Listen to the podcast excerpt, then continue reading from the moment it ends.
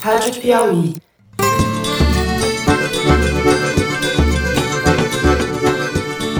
Olá, está começando mais um Foro de Teresina, o podcast de política da revista Piauí. Agora querem que o Bolsonaro se volte contra o STF, contra a Venezuela, contra mais isso, mais aquilo. Falei, epa, a coisa mais urgente no Brasil é uma militância bolsonarista organizada. Eu, Fernando de Barros e Silva, diretor de redação, estou, como sempre, com o editor do site, José Roberto de Toledo. Opa, Toledo. Opa. Evidentemente, quando as pessoas falam CPMF, o presidente fala, ó, CPMF não. Para que não haja mal entendido, morreu em combate o nosso valente Sintra. E com a repórter Malu Gaspar. Fala, Malu. E aí, gente? Mas nós não temos dúvida que nós votamos, na maioria dos artigos, aquilo que nós entendemos que é o melhor para o processo eleitoral e partidário. Antes de passar para os assuntos da semana, eu queria reforçar para vocês o convite para a sexta edição do Festival Piauí de Jornalismo, que vai acontecer em São Paulo, 5 e 6 de outubro. Os ingressos já estão à venda no site da Piauí. Eu vou estar lá, Toledão vai estar lá e a Malu também. Para quem ainda não sabe, o festival desse ano vai receber jornalistas de vários países, nos quais a imprensa vem sendo hostilizada, está sob ataque e a democracia está em risco em alguma medida. É o caso da Venezuela, é o caso da Hungria e é o caso também dos Estados Unidos de Donald Trump, Aliás, é a Malu quem vai mediar a mesa sobre os Estados Unidos, não é, Malu? Eu vou receber a Jane Mayer, vamos conversar sobre imprensa, Estados Unidos, crescimento da direita, movimento Me Too. Eu acho que vai ser sensacional porque ela é uma super repórter investigativa que está em cima dos temas mais importantes do debate político mundial. Então, para ver a Malu, para ver o Toledo e muito mais, corre lá no site, compra o ingresso que ainda tem. Muito bem, vamos então aos temas dessa semana. A gente vai abrir o programa de hoje falando da polêmica em torno da CPI da Lava Toga, que vem causando um racha na base de apoio do governo Bolsonaro. Em seguida, no segundo bloco, nós vamos falar da situação econômica do país, das derrotas sofridas por Paulo Guedes. Por fim, no terceiro bloco, a gente discute a tentativa do Congresso de afrouxar as regras de transparência com relação aos gastos eleitorais. É isso, vem com a gente.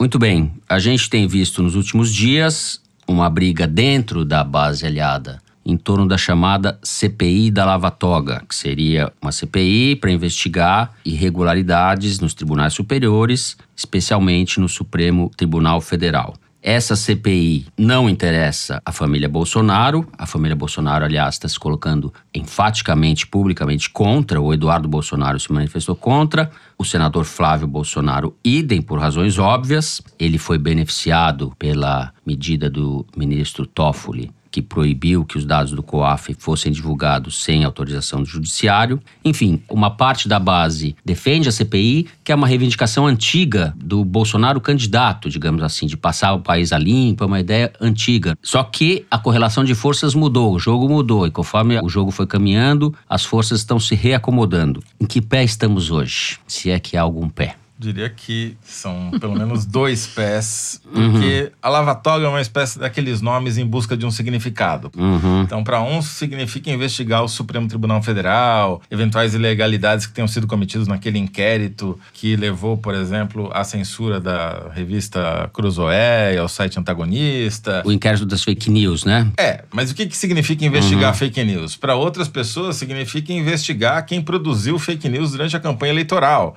criou-se uma confusão tão grande que a base do bolsonarismo não se entende a respeito. E aí eu pedi um levantamento especial para Arquimedes, aquela consultoria de redes sociais que ajuda a gente, uhum. e eles fizeram um mapa de quem está de que lado e quem está do outro. Então, assim, tem uma grande ausência que é a oposição e a esquerda. Que fica lá às margens, ninguém percebe o que eles estão falando tal. Quem quebra o pau mesmo é, de um lado, o grupo pró-CPI, que tem à frente, por exemplo, o advogado Modesto Carvalhosa, que tem ações, portanto, interesses diretos uhum. no caso, a Janaína Pascoal, o Felipe Moura Brasil, o Vem Pra Rua.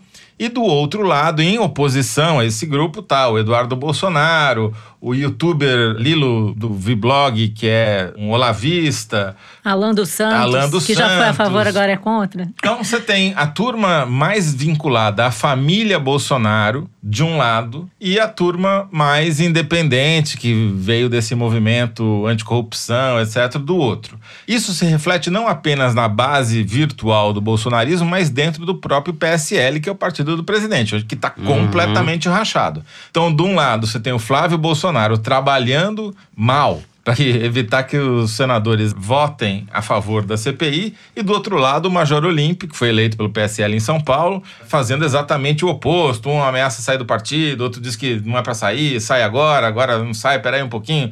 E daí tem umas situações muito engraçadas, por exemplo, as deputadas Zambelli e Kisses, que são do PSL também, que eu diria que poderiam estar no PSDB, porque as declarações são tão dúbias que tanto você pode interpretar que elas são contra, a favor, muito pelo contrário Muito nesse bem. debate. Então, só para dar uma informação que também veio da Arquimedes, que eu acho muito bacana, que é o seguinte: o Bolsonaro, calado no hospital, é um poeta, porque houve nesse período que ele ficou sem tuitar, sem dar entrevista, sem dar declaração, deu uma entrevista apenas, tal. Deu uma entrevista pra TV Record. Exatamente. Ele teve o mesmo efeito da campanha eleitoral. Ele melhorou o sentimento em relação a ele nas mídias sociais. né? Esse é um fenômeno. Tá provado, então, Tá provado cientificamente. que quando o Bolsonaro fica quieto, as coisas melhoram pra ele. Porque diminui o senso de rejeição, ele aparece lá numa foto, coitadinho, no hospital. E por outro lado, a oposição não tem o que falar, porque a oposição no Brasil hoje é estritamente reativa, ela só comenta o que o Bolsonaro fala. Agora, pra terminar, essa polêmica toda não existiria ou não existiria com a veemência que ela tem hoje se o Bolsonaro não precisasse dos votos dos mesmos senadores para colocar o Eduardo na embaixada nos Estados Unidos. E pra aprovar o Aras como procurador-geral da República, mas principalmente isso que você falou. Exatamente, quer dizer, se não tivesse com passe valorizado pela necessidade de serem bajulados pelo Bolsonaro para colocar o filho na embaixada, a gente não estaria nem fazendo esse bloco. Talvez se não existisse também o Queiroz, né, Toledo? Porque se a gente pode dizer que há uma razão mais genérica para essa implosão ou barata voa no bolsonarismo, é justamente o movimento de recuo do Bolsonaro em relação à pauta anticorrupção. Ele foi eleito com essa pauta bastante associada ao antipetismo, mas a verdade é que assim que ele assumiu o poder, a gente já viu vários movimentos contrários à agenda anticorrupção, desidratação do COAF, esse acordo com o STF que levou à decisão do Toffoli para impedir o compartilhamento das informações de inteligência, a fritura do Moro e agora esse trabalho do Flávio Bolsonaro pela implosão da CPI da Lava Toga. É muito interessante a gente lembrar do diálogo que a juíza Selma, que é a senadora do PSL que se recusava a retirar a assinatura para a abertura dessa CPI, pedindo para ela retirar a assinatura, né? Diz que gritou com ela no telefone e disse: "Vocês querem me fuder, vocês querem foder o governo". Quer dizer, o governo está refém da investigação sobre o Flávio Bolsonaro, em última instância, do Queiroz. A reação do foi muito forte, como você já falou, e eu tenho a impressão de que a reação assustou bastante o Bolsonaro, porque a contraofensiva via Olavo de Carvalho foi muito forte, né? E foi muito estabanada. Porque vem o Olavo de Carvalho e dá uma declaração dizendo que falta um revolucionário no conservadorismo, que eu não entendi bem como é que é esse conceito. Faltava alguém como É. Lenin, umas coisas meio São as tapafúrdias pílulas de assim. sabedoria do filósofo da Havan. O idiota chama- coletivo tentando montar um coletivo de idiotas. Exatamente. Aí isso que eu ia comentar. Aí criou-se um cadastro de militância bolsonarista, que até um dos youtubers da direita admitiu que era um cadastro para organizar o gado, né? Depois o Olavo deu uma bronca no cara que fez o cadastro, que é o Alan dos Santos, aí o cara retirou o cadastro. Ou seja, se isso não é um barata voa, eu não sei o que é. O Bolsonaro está emparedado pela falta de uma base no Congresso, ele não tem com quem contar. A única base que ele tinha era o próprio PSL. E agora ele está tendo que aceitar as coisas que vêm do Congresso e do Centrão. A gente vai comentar num bloco a seguir a legislação eleitoral, que nada mais é do que isso. Você não ouviu uma palavra do presidente Bolsonaro. E um outro sinal da situação atual do Bolsonaro no Congresso é a frase que o Rodrigo Maia disse recentemente para um interlocutor que me contou, que eu interpretei como uma ironia que a relação do executivo com o legislativo nunca foi tão boa, porque o executivo obedece o legislativo e tem que ficar muito quietinho, senão vai ter essa CPI da Lava Toga aí, tá ok? Então, isso que você falou me dá o gancho perfeito aqui para falar um pouco de Rodrigo Maia, PSDB e Bolsonaro, porque embora a guerra pelas assinaturas da CPI esteja no âmbito do Senado e existe uma guerra de põe e tira uhum. é, assinatura para viabilizar ou não a abertura da CPI, o grupo que está contra a abertura dessa CPI identificou o dedo do Rodrigo Maia na atitude de alguns senadores pró-CPI, ou seja, Lava o Rodrigo toga? Maia na Lava Toga. Hum. Rodrigo Maia atuando em parceria com João Dória, porque uma parte da bancada do PSDB está a favor da Lava Toga e os senadores que estão a favor são aqueles que estão sob influência do Dória. Então, foi identificada aí uma dobradinha Dória-Maia e está no horizonte até a fusão do PSDB do Dória com o, o DEM do Maia a favor da Lava Toga, para enfraquecer o Bolsonaro. Por outro lado, você tem uma aliança óbvia que foi criada entre o Toffoli e o Bolsonaro, no ato simbólico em que o Toffoli barrou a investigação contra o Flávio Bolsonaro. Então, nesse episódio da CPI do Judiciário, a gente tem um capítulo de uma briga maior política, cujo ponto de fuga, cujo horizonte é a sucessão de 22. Acho que é importante a gente falar da CPI das fake news, né? A gente não comentou isso, mas é um fator de desestabilização do governo, porque eles vão investigar impulsionamento de redes sociais, já disseram que vão convocar o Carlos Bolsonaro. E por isso o Flávio e o Eduardo estão compondo essa comissão. E por causa dela, já tem muita gente vislumbrando grandes lucros na máquina governamental. Então, tem razão, o Rodrigo Maia deve estar bem feliz com o que está acontecendo agora no Congresso. Nem falamos do Major Olímpio, que está provavelmente indo pro Podemos, estaria saindo do PSL. Ele que se manifestou pela saída do Flávio Bolsonaro, dizendo que o Flávio devia estar fora. E a juíza Selma devia estar dentro. O mais provável é que haja uma debandada de parte da bancada do PSL, uma reacomodação aí na base. Então, tem nesse contexto aí o componente regional, né? O Major Olímpio tem uma disputa ali fratricida com o Eduardo Bolsonaro por espaço no partido no estado, comando de diretórios regionais em São Paulo. Uhum. E no Rio também tem uma disputa com o Flávio, que está protagonizando um episódio muito interessante, diria curioso ou engraçado, que ele mandou todos os deputados do PSL do Rio de Janeiro deixarem o governo Witzel faz uma semana. E o que aconteceu? Os caras não Você conseguem saiu? sair do não, governo nem Witzel. eu, é. nem eles, ninguém saiu do governo. Os caras não conseguem sair do Eles governo não Witzel. saem. É. E o Bolsonaro botou um, um tweet dizendo: Eu não mandei nada, olha, gente, eu não mandei nada. Então, é uma situação muito engraçada, a ponto da oposição, a suposta oposição, que seria a bancada do PSL, ser chamada na Assembleia Legislativa de oposição aspirina, porque não faz efeito nenhum. O resumo a gente talvez pudesse dizer se voltar àquela velha frase já quase manjada, que o WhatsApp elege, mas não governa, e o animador de auditório não é presidente. né? Agora, quando você pergunta para um membro do um deputado ou um senador do PSL se ele vai pro Podemos, a resposta deles é: podemos ficar no PSL. Muito bem. O primeiro bloco vai ficando por Podemos aqui. passar para o próximo bloco. E agora a gente fala da economia, do posto Ipiranga, de CPMF, dessas coisas daí. Vem com a gente. As coisas não estão muito fáceis também para o lado do Paulo Guedes, o ministro da Economia. Na última semana, um dos protegidos do Guedes, o secretário da Receita Federal, Marcos Sintra, foi demitido a mando do Bolsonaro depois de ter defendido insistentemente a recriação da CPMF, que é a Contribuição Provisória sobre Movimentações Financeiras. Esse provisória vai por conta da ironia brasileira, não é, Toledo? É, tudo que é provisório permanece no ar. É. Nessa terça-feira, o Guedes voltou a defender a CPMF e disse a respeito do Sintra que ele morreu em combate. Morreu Eu achei combate. poético. O soldado Ryan do, do governo Bolsonaro. E o Paulo Guedes é o Forrest Gump, é isso? Explica um pouco pra gente. Essa foto tá cheio de candidato a Forrest Gump nesse governo. Vai ser Putz, difícil. É verdade. Bom, essa declaração que você mencionou do Paulo Guedes reflete para mim uma forte desidratação o enfraquecimento do Poço Ipiranga em vários aspectos que eu acho que são fundamentais para a atuação dele. Primeiro que é o seguinte, né?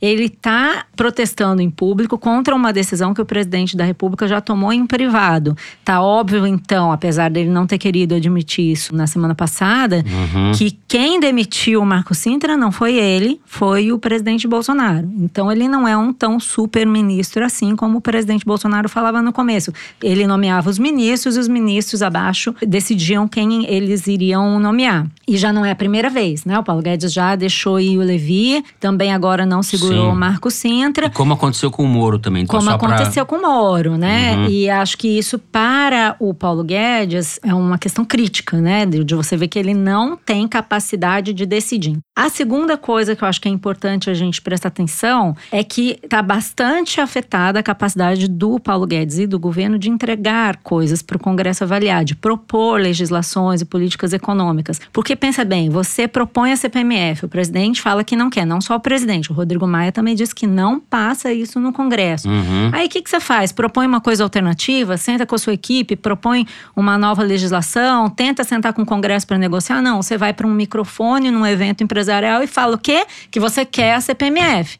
Então, o que, que isso reflete? Você está perdido, você não tem propostas, né? Ele escancarou um impasse, né? Uma situação escancarou, de. é, não é só um impasse, ele não tem nada mais Uhum. para dizer. Uma vez que você acabou com a proposta dele, que era criar a CPMF para compensar uma desoneração da folha de pagamento que ele mesmo propôs, bom, implodiram essa solução, ele ficou assim, como é que aquele meme do John Travolta olhando pro lado, assim, tipo, da onde que a gente vai agora? tirar dinheiro? É, exatamente. Ele tá assim, entendeu? E isso é uma questão crítica porque o governo tá diante de vários dilemas importantes. Ele precisa gerar receita, ele precisa cumprir um superávit primário, ele precisa cumprir o orçamento. Tem uma série de outras questões que estão pendentes, que precisam ser encaminhadas para o Congresso e que poderiam ajudar a melhorar o ambiente econômico. Por exemplo, a questão da privatização da Eletrobras, que ele disse que ia propor, não propôs, rejeitou o projeto do Temer que regulava como é que seria privatizada a Eletrobras e não propôs um novo. Ele disse que ia propor a independência do Banco Central, não propôs. Então, vendendo aí uma agenda de privatização intensa, que não sai do lugar. Então, o que o Paulo Guedes está mostrando é que ele também não consegue entregar. E a terceira coisa que eu acho que é importante a gente olhar, que a gente, é, no início, imaginava que seria difícil, depois ficou parecendo fácil e agora está difícil de novo, é que ele está demonstrando não ter capacidade de avaliar e negociar politicamente. Durante a reforma da Previdência, parecia que o Paulo Guedes estava entendendo como é que funcionam os mecanismos da política. Muita gente dizia que estava surpresa com a paciência dele, que estavam surpresos com a capacidade dele de conversar. Agora a gente está entendendo que não tem, né? Claro, quem fez aquilo ali foi o, Rogério Congresso e o, e o- o Rodrigo Maia. Na verdade, quem É.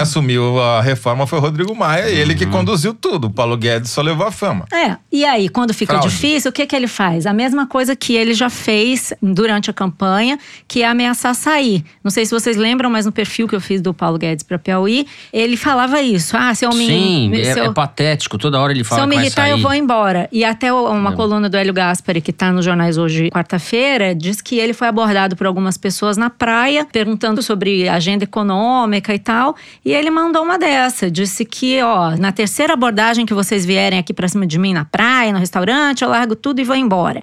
Aí vocês vão ver o que é bom, como é que Aqui, fica. tá dando, Eu concordo, aí que a gente vai ver o que é bom. tá dando satisfação pros amiguchos dele aqui do lado no Leblon. Ele não gosta de ser colocado em xeque, né? Mas aí a vida é dura, né? Zé. Democracia é assim, né, gente? Você acha que o Paulo Guedes vai jogar peteca no Leblon ou não? O Paulo Guedes está sendo esmagado pelo teto de gastos. Porque o governo não consegue gastar, o governo não consegue entregar nada e ele tentou colocar ali uma estaca para segurar esse teto que está esmagando a capacidade orçamentária do governo, que era a CPMF. Ela foi quebrada, demitiram o cara que estava segurando a estaca, que era o Marco Sintra, que é a única ideia que tem na vida, é defender o imposto único. Ele é pior que o Suplicy.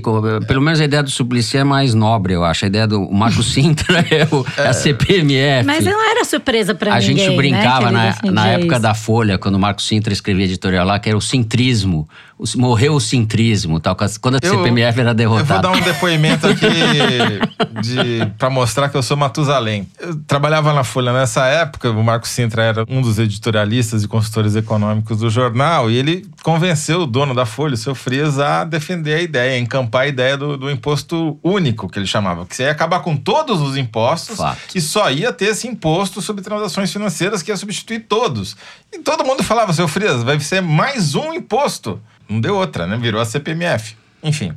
O As Paulo- artimanhas do cintrismo, Zé. As artimanhas do cintrismo. eu esperava que tivesse enterrado de vez com a demissão, mas o Paulo Guedes, sem nenhuma ideia original. Agora, não, ele tem mais uma ideia sensacional. É, é um liberal antimercado esse. Porque agora ele quer congelar o salário mínimo. Não é que ele não quer dar reajuste pro salário mínimo, ele quer impedir que o salário O mínimo seja reajustado pela inflação, que é para comer o valor do salário mínimo. Ou seja, ele quer acabar com a base de consumo da sociedade. O mercado brasileiro existe porque o salário mínimo está com o nível de 1966, o mesmo ano que eu nasci. 53 anos. Você é um jovem. Você Zé. vê? Eu nasci Me entreguei 65. aqui agora. E o cara quer deixar no nível de 1940. Mas antes do que- salário mínimo existir. Sabe por que, que é isso, né? Porque ele tá com medo de não conseguir cumprir o superávit ou o teto e ser pego numa responsabilidade de. Crime de responsabilidade crime de fiscal. responsabilidade fiscal. e Então, aí. Quer dizer, daí ele, pra evitar que ele se ferre, o Brasil vai se ferrar. Então, voltamos aos tempos em que a saúva era o grande inimigo do Brasil. Segundo o Paulo Guedes, agora o salário mínimo é o inimigo do Brasil. Na verdade, o inimigo do Brasil é o Paulo Guedes. Agora é engraçado, né? Assim, só pra fazer um outro comentário que também tá na minha matéria, eu tô meio cabotina isso, desculpa, gente, mas é porque eu lembro. Não sei se vocês isso. lembram, mas nos anos 80 ele não tinha o apelido de Beato Salu, porque ele fazia grandes previsões apocalípticas sobre economia e depois ele acertava. Então a gente agora entendeu que ele só serve pra fazer previsões apocalípticas, porque quando ele faz as previsões positivas, elas dão todas erradas. Você conte para os ouvintes, Beato Salu, de quem você está falando. Porque eu sou tão velha, né, gente? Exato. Até... Você Ai, é meu como, Deus. como nós outros, nós somos um Era pouquinho o menos velho. que a personagem gente. da novela Rock Santeiro que fazia previsões apocalípticas, o mundo ia acabar e tal, na pracinha da cidade lá da novela do Rock Santeiro. E nessa época era a época em que ele fazia essas previsões. Todo mundo falava: é um Beato Salu, tá prevendo que o mundo vai acabar toda hora. Inspirado pela Malu, vou eu dar uma de Beato Salu aqui. Esse negócio do petróleo, foi provocado É. pelo ataque aos campos na Arábia Saudita, teve um impacto enorme no preço do petróleo, chegou a quase 70, 69, o Brent. É, agora caiu um pouquinho, mas o clima no, no Oriente Médio é de extrema eh, conflagração. O risco de virar uma guerra ali aumentou muito. Tá perigando. O Trump recuou os backs, como a gente diria na Grande Matão. Uhum. Tá dizendo, não, vamos fazer sanção econômica, porque Certo. sabe que ele não pode também forçar a barra, porque senão o preço do petróleo vai disparar e aí a economia vai pro vinagre e a reeleição dele junto. Se, por acaso, algum general iraniano resolver destruir a outra metade das refinarias sauditas com os drones que já provaram que tem, aí ferrou. Aí o Paulo Guedes vai ficar no Leblon Isso jogando vai colocar mesmo. uma questão séria, né? Porque você vai ter um dilema para Petrobras. Ou você repassa o preço, criando Que é o que o Paulo Guedes disse que teria que fazer, não é isso? Que é o que todo mercado diz que é o que teria que fazer, porque Cobrar senão a da Petrobras. Dilma segurar o preço do Exatamente. A. Dilma segurou durante anos o preço do petróleo e causou um prejuízo para os cofres públicos que teve que pagar o subsídio. Ou você vai segurar. A base política do bolsonarismo tem um grande apoio nos caminhoneiros. Exato, os caminhoneiros vão para a estrada, né? Vão reclamar. Pois é, e a Petrobras contrariou o presidente Jair Bolsonaro e vai aumentar o preço da gasolina e ainda mais o do óleo diesel. Pode esperar que vai ter reação dos caminhoneiros. Esse mesmo calor que o Bolsonaro está tomando no Congresso, o Paulo Guedes está tomando na economia, né? Muito bem. Conversa de vocês está muito boa, mas antes que algum ouvinte mande na semana que vem, o soldado Ryan, na verdade, sobrevive no filme. Quem se dá mal é o chefe dele, o cara que vai resgatar, que é. Spoiler. Que é não, mas esse spoiler é de um filme que tem 30 anos, o filme. O filme tem 30 anos. Como é o ator? Como Spoiler chama o é ator? spoiler, meu filho. Tudo é Tom Quem- Hanks, gente. Quem Bota logo o Tom dá Hanks mal na é o. Tom Hanks. E vocês daí resolvam quem é o Tom Hanks. Ao contrário do soldado Wilson. Ryan, o Sintra se deu mal. Bom, antes da gente passar para o terceiro bloco, é a hora do número da semana. O nosso produtor, Luiz Maza, já apostos aqui ao lado, vai falar pra gente algum número que é tirado da seção Igualdades, publicada no site da Piauí. Pode falar, Luigi. Então, Fernando, eu vou perguntar o seguinte pra vocês. Quantas vezes o ministro do Meio Ambiente, Ricardo Salles, foi citado no Twitter nesse último mês de agosto, durante a crise das queimadas? Eita, seria mais fácil perguntar quantas vezes ele foi para a Amazônia ao longo da vida. Mais fácil. Esse é Nenhuma moça. foi citada? Nenhuma? É isso? Tô Essa é a grande, o truque da. Não, de forma alguma. Ah, foi citado muitas. Sim, ah. claro, ele foi citado 903 mil vezes. As menções a ele quintuplicaram na comparação com o mês de julho. Com isso, ele, que era um cara discreto nas redes sociais, acabou virando o terceiro membro do governo mais citado no Twitter. Queimado, naturalmente. Na frente dele, só o Eduardo Bolsonaro, que tem um patamar parecido, e, claro, Sérgio Moro, que é líder isolado. Só em agosto, pra gente ter uma ideia, o Moro recebeu 3,1 milhões de menções. Ou seja, pra dar um Moro no Twitter, você precisa somar dois Eduardos com um Salles. Só que o Moro tá caindo. Que soma. Porque em junho ele teve 9 milhões de menções, em julho caiu para 6, em agosto caiu para 3. Ainda é disparado o mais popular, mas está numa trajetória de queda. E já que a gente falou aqui do posto Ipiranga, nem nas mídias sociais o Paulo Guedes consegue emplacar. Atualmente, um Gilmar Mendes vale dois Paulo Guedes no Twitter. Eita. O Salles é uma, uma lástima, né? É um antiministro de fato. Ele tá ali no núcleo ideológico. O sujeito deixou de ser interlocutor dos assuntos ambientais e é a ministra da Agricultura que faz isso. E uma outra pessoa que tá caindo, só complementando o que o Toledo falou, é o, é o Mourão, mas isso é sabido. A Michelle Bolsonaro tem mais menção do que o Mourão no Twitter. Pelo menos foi assim em agosto. Muito bem, a gente passa agora para o terceiro bloco. Vamos falar das discussões no Congresso a respeito da legislação eleitoral. Nos últimos dias, o Congresso se mobilizou para fazer uma das coisas que mais gosta, que é legislar em causa própria. E a Câmara se dedicou a aprovar um projeto de lei que afrouxa as regras para os gastos dos partidos políticos nas eleições e, entre outras coisas, cria brechas para o exercício do Caixa 2. Projeto foi aprovado a toque de caixa na Câmara e, depois de muita pressão, foi rejeitado pelo Senado, que manteve em pé apenas o financiamento do fundo eleitoral. O texto, no entanto, volta agora para a Câmara, no momento em que estamos gravando, voltou para a Câmara, que ameaça reeditar ou voltar ao texto original. Maria Lúcia Gaspar, o que está em jogo nisso daí? Bom, basicamente tudo que existia de regulação e possibilidade de fiscalização e de transparência no gasto do dinheiro público para eleições, né, no financiamento aos partidos e tal. Porque esse projeto, ele amplia muito a quantidade de itens em que os partidos podem gastar o dinheiro do fundo eleitoral, a ponto de dizer que você pode pagar, por exemplo, consultoria, assessoria, advogados, uma série de despesas com o fundo eleitoral que são sabidamente despesas usadas para você fazer caixa 2, para você esconder o dinheiro, você tem dificuldade de comprovação de gastos.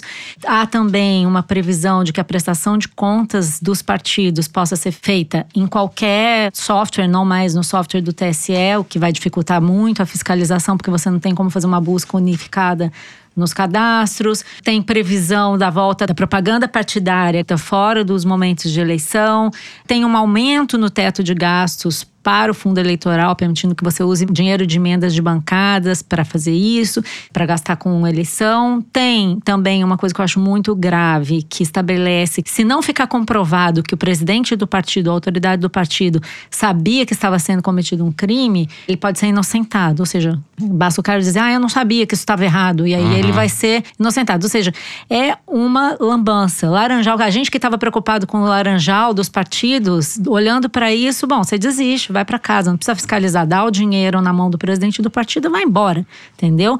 Agora, você falou bem, assim, surgiu do nada, né? Surpreendeu a opinião pública.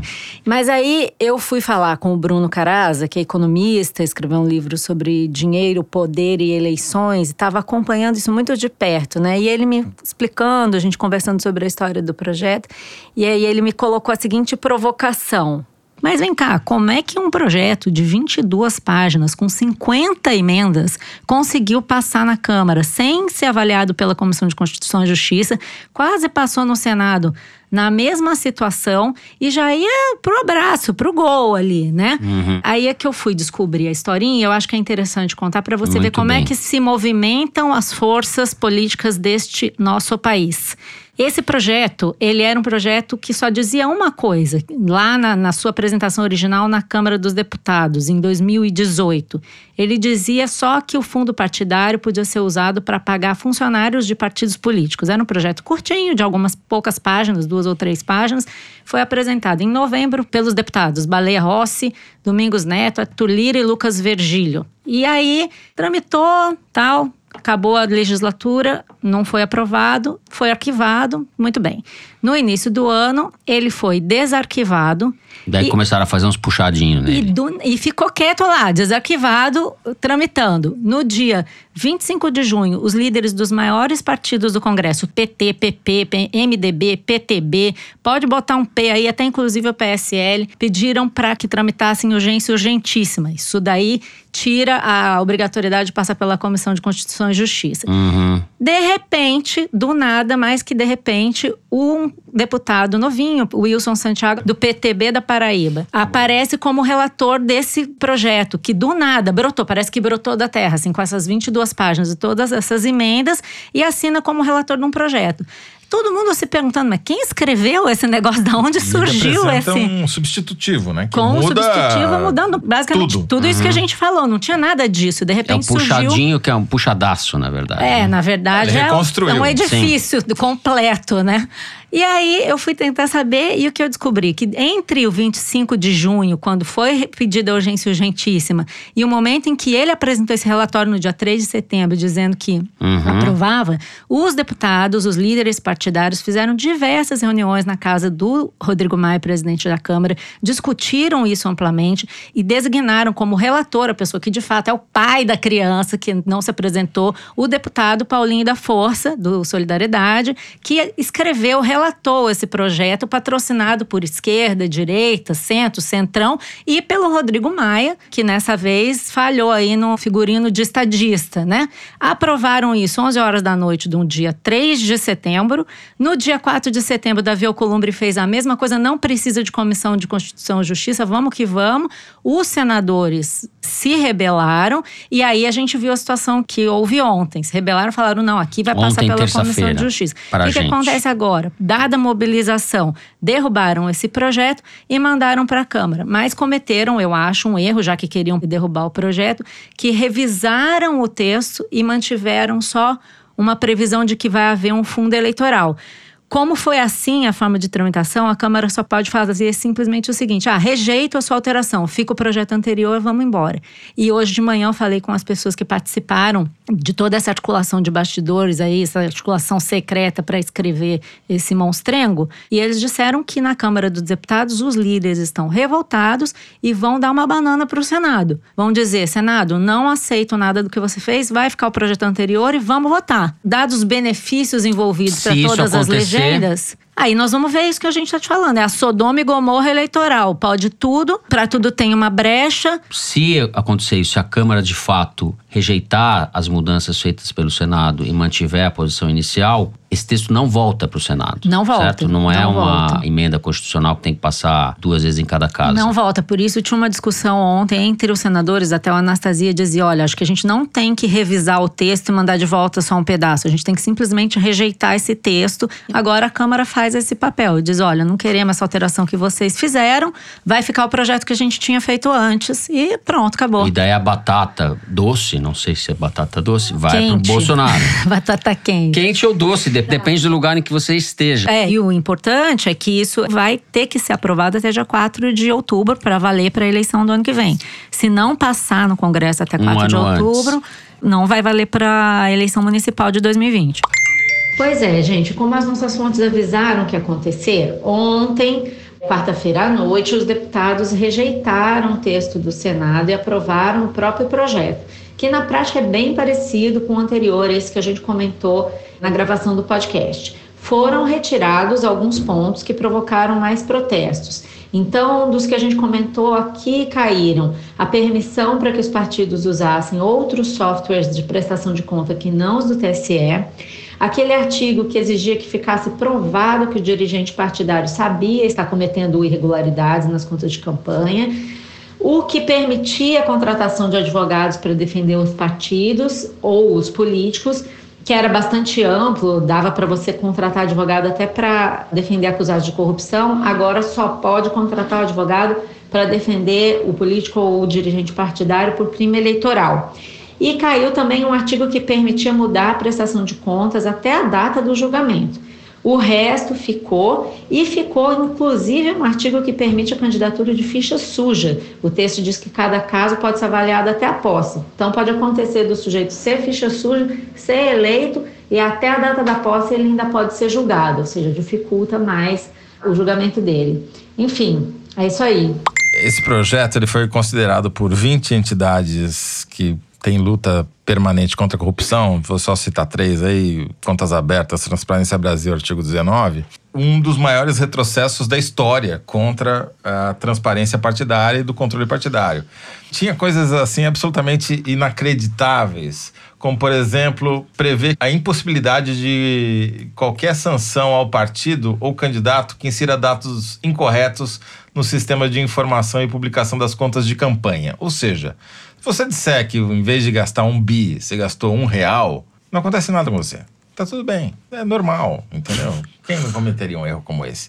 E aí, se acontecer, você pode usar o dinheiro público para se defender, para contratar advogado, para processar o seu rival. Ou seja, é a Você usa o dinheiro público para contratar um advogado para te defender do mau Sim. uso do dinheiro público. Também.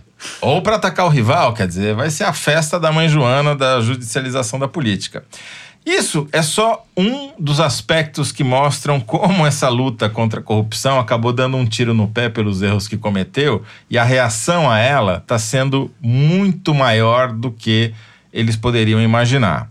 Os procuradores da Lava Jato tomaram um pito do Alexandre de Moraes, ministro do Supremo Tribunal Federal, na história da regulamentação de como ia ser gasto o fundo da Petrobras, que a multa que a Petrobras precisou pagar nos Estados Unidos, lá, bilionária. Finalmente, o Supremo regulamentou como vai ser feita a destinação desse dinheiro, uma articulação com a Câmara dos Deputados.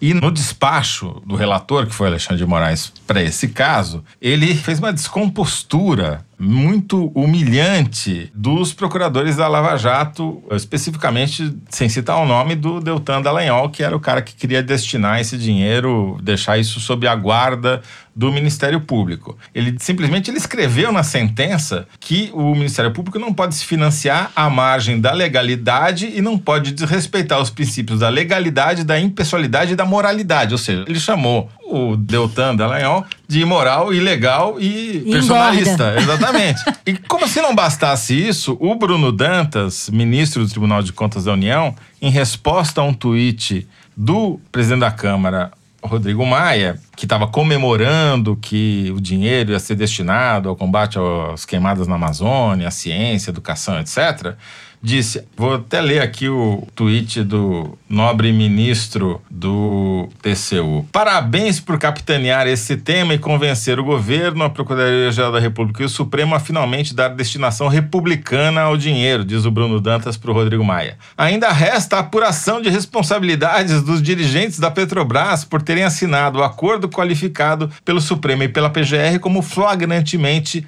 ilegal. Ele misturou tudo, né? Já meteu lá um outro. Sim, eles estão que não querendo. tem nada a ver, a mas isso daí significa que eles estão querendo punir os procuradores, os dirigentes da Petrobras e a juíza que homologou o acordo. Quer dizer, essa briga não vai terminar e, e os alvos são os caras que estavam supostamente ali na guerra contra a corrupção. Agora, esse refluxo era previsto, né? Assim, a gente mesmo fez Mas não uma reportagem. né? Claro, as, as coisas ganharam outro impulso com a Vaza Jato, né? A gente fez também uma reportagem importante mostrando como que as forças políticas eh, reagiram às mãos limpas na Itália. Todo mundo meio que sabia que isso ia acontecer. Eu acho que o que aconteceu agora é que esse caso das mensagens deu aos políticos não só as mensagens, também a, essa fragilidade do Bolsonaro na questão da corrupção deram aos políticos a, a desculpa que eles precisavam para vir com força e desmontar até o que já não estava em xeque, porque essa questão da lei eleitoral não estava em xeque, né? Todo mundo concordava que era necessário você ter controles, né? Para fiscalizar a aplicação desse dinheiro. Então, realmente, estatizaram o Caixa 2, Estão fazendo muito retrocesso na lei eleitoral, se aproveitando de uma pauta. Agora, é incrível, assim, né? Porque não tem ninguém, ninguém para protestar contra isso, né? Você tem um, os maiores partidos do Congresso estão todos unidos. Nesse caso, não tem ideologia. Direita, Sim, é esquerda, claro. centro. É claro. Tá todo mundo junto. PT, MDB, PP. Mas isso é o que mundo. acontece quando o Ministério Público e a Justiça, e os juízes, em vez de fazer justiça, vão fazer porque política. não- Eles vão lidar com os profissionais, vão tomar, vão perder a É, Eles deram a desculpa que os caras precisavam, né? Extrapolaram. Agora, isso não justifica. Não é por causa disso Sim. que os partidos vão dizer que tá certo fazer essa lei Mas eleitoral. deram a chance, abriu a porta. Quando você abriu a porta, Sim. quando você virou política partidária, aí acabou. Muito bem. Com isso, a gente chega ao final do terceiro bloco e parte para o momento Kinder Ovo. O Momento Malu. Momento Malu. Eu vou Imagina. substituir. é. Embora esse ano eu e o Toledo estejamos recuperando, né? Campeonato por pontos Como é que corridos, tá o ranking? Dani. Como é que tá o ranking? Pode soltar o som aí, Dani. Eu gostaria de dizer ao nobre colega que me citou na tribuna que para defender o governador Bolsonaro não precisa fazer essa palhaçada aqui não. O povo do Paraná merece o respeito. Deputados, se o senhor quiser fazer palhaçada, monta um circo. Nós, do PSL, Ratinho defendemos Júnior. um projeto Não? de governo. Nós não Boca. defendemos esta PSL, palhaçada Aquele lá já seria O repetido povo aqui. brasileiro merece respeito. Isso aqui é uma casa, senhora presidente, para ser discutido o projeto. Aqueles que querem se aparecer, compram uma melancia e pendura no pescoço. E eu tenho, sim, senhora presidente, defendido o presidente Bolsonaro com galhardia, com hombridade, tratando o povo brasileiro com respeito. Peço desculpas ao povo do Paraná por ter um psicopata representando essa casa. Quem é? É Nelson Barbudo. Ah, É, o pô, Nelsinho. Pô, como é que a gente não. lá no como é que a Paraná. gente não matou essa? Deputado Nelsinho, federal, cara. deputado federal pelo PSL do Mato Grosso. Mato Grosso ou Mato Grosso do Sul? Vamos lá. Vamos Sul. aproveitar para corrigir. Ele pegou esse Mato É. Grosso para possibilitar. sacanear, Não, é. para a gente poder se corrigir em Vocês relação estão ao levando uma grana do Centro-Oeste pra só colocar parlamentar do Mato Grosso, Mato Grosso do Sul, Antes é isso? de. Só deixa eu falar Ele deu pro- a chance da gente se corrigir, né? Deixa eu falar pro lá. ouvinte. Nelson Barbudo, deputado federal pelo PSL do Mato Grosso. Ele estava discutindo na tribuna da Câmara com outro deputado ilustre, o Boca Aberta. Aquele nosso amigo do Aí outro eu Kinder acertei Ovo. meio pouco. Eu tenho 0,25 nessa daí. Eu acertei o outro lado da discussão. Vamos aproveitar para corrigir a nossa terrível gafe do Kinder Ovo da semana passada, né? Falamos várias vezes, aliás, repetimos várias vezes que o nosso querido Delcídio do Amaral era do Mato Grosso. Quanto eu, pelo menos, já estava cansado de saber que era do Mato, Mato Grosso, Grosso do, do Sul. Sul, Passou sim. pelas canetas, que nem o projeto da lei eleitoral. Foi embora, nem vimos. Mato Grosso do Sul, Campo Grande. Mas grande esse Campo aí Grande. é, é pra gente não acertar, né? Porque aposto que a produção nunca tinha ouvido falar também Não, do eles estão de Nelson sacanagem. Barbudo. é Eles estão de sacanagem. É, eles estão gente. junto com um internauta que outro dia. E por que, que ele fala do Paraná? Não, Ah, porque o o Boca, Aberta do Paraná. O- É. Eles estão de sacanagem. o- o- a produção tá de sacanagem. É mesmo, ele fala do Paraná, Tá mas é em conluio com um internauta que colocou o seguinte tweet outro dia. Que minha conta é zero Toledo. Ele falou zero porque é o número de vezes que ele acertou o Kinder Ovo. Não entendi a piada. Muito bom. Bom, depois dessa declaração do Nelson Barbudo, não é isso? Vamos pro Correio Elegante. Bom, de tudo que eu falei no último episódio, a coisa que mais repercutiu foi, adivinhem, quando eu falei do programa do Chaves. Primeiro foi a Gretchen, agora é o Chaves. Não sei se vocês lembram, mas eu brinquei que o Bolsonaro estava vendo Chaves no hospital em vez de fazer coisas relevantes. A galera ficou muito brava. O Marcos Melling escreveu assim: Senti uma certa hostilidade da Malu ao se referir ao programa do Chaves. Gostaria de registrar um desagravo e deixar claro que o chavismo mexicano, não venezuelano, está acima de diferenças políticas.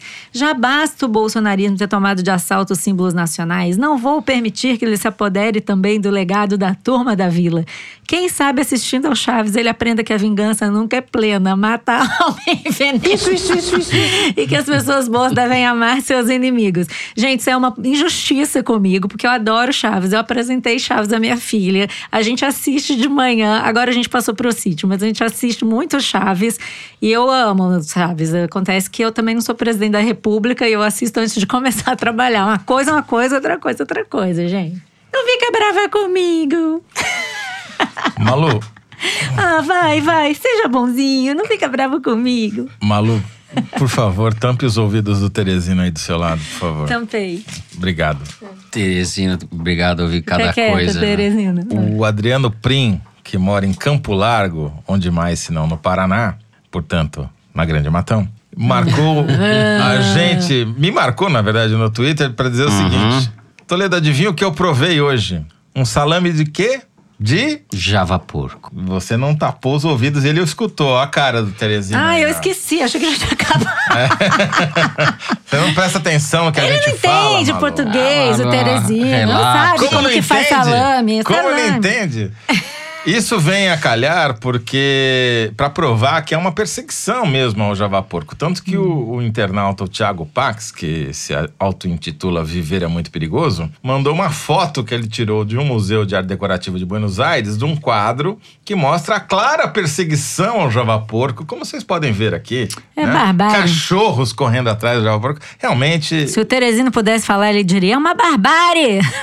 A barbárie. Bom, eu vou ler uma mensagem que chegou do Felipe Almeida.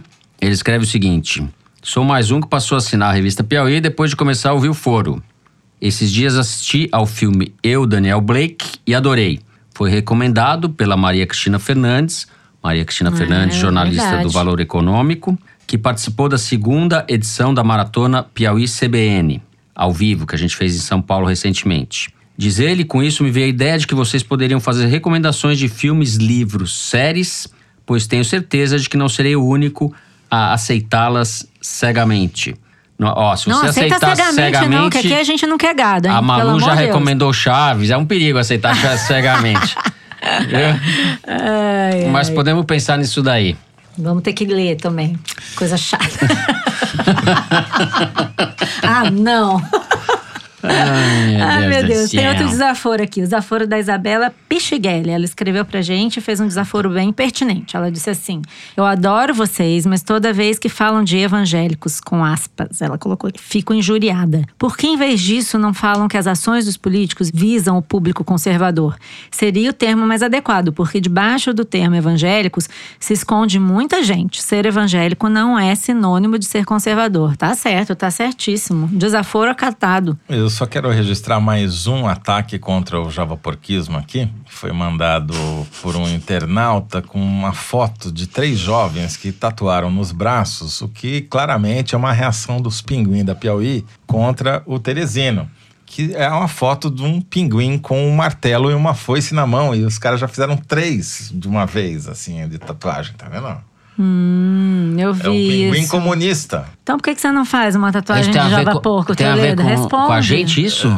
Não, os caras estão sugerindo, gente. tem gente que está sugerindo que a gente troque o símbolo do pinguim pelo pinguim com foice Mas e martelo. aqui Não sei os- por quê. Não, não vejo nenhuma relação entre a foice e o martelo e o pinguim. No foro de De Teresina? fato, não. Tá, mas já que tá bom. falando em revanche, eu vou fazer a minha, tá? Do pessoal da Grande Cruzeiro. Mandei recebi Aquele da Aline enclave que fica Cristina. dentro da Grande Matão. Na última sexta, eu vi o Foro de Teresina atravessando a Serra da Mantiqueira, viajando no sul de Minas, rumo ao Rio com meus pais. Terminamos de ouvir em Piquete, cidade na região metropolitana da Grande Cruzeiro. Grande abraço a todos. Grande abraço, Aline. Grande Cruzeiro Rules. Aline, você vai precisar de passaporte para entrar na Grande Matão, se você continuar com essa campanha. Nada, engloba, engloba, engloba. Pode deixar. Grande Cruzeiro vai tomar conta de tudo. E eu aqui, oprimido entre a Grande Matão e a Grande, Grande Cruzeiro. É, exatamente. Bem, Alguém falou que você é da Grande Higienópolis. E a Grande Genópolis. o grande Morumbi. Esse é o Fernando Henrique, é outro Fernando, não sou eu. Muito bem, com isso o programa dessa semana fica por aqui. O Foro de Teresina é uma produção da Rádio Novelo para a revista Piauí. A nossa diretora é a Paula Scarpim. Os nossos produtores são Luiz de Maza, a Mari Faria e a Ana Carolina Santos. A Júlia Sena é quem grava o vídeo do Foro Privilegiado, o teaser, que a gente publica toda semana no YouTube e nas redes sociais da Piauí. A edição do programa é da Mari Romano e da Evelyn Argenta. O João Jabassi faz a finalização e a mixagem do foro, além de ser o intérprete da nossa melodia tema, composta por Vânia Salles e Beto Boreno. A responsável pela nossa coordenação digital é a Kellen Moraes. O Foro de Teresina é gravado no Estúdio Rastro, com o Dani Di Eu, Fernando de Barros e Silva, agradeço a companhia de vocês e dos meus colegas aqui, Malu Gaspar. Tchau, gente. Até a próxima. E José Roberto de Toledo. Tchau. Isso, isso, isso, isso, isso, isso. É isso aí, até semana que vem.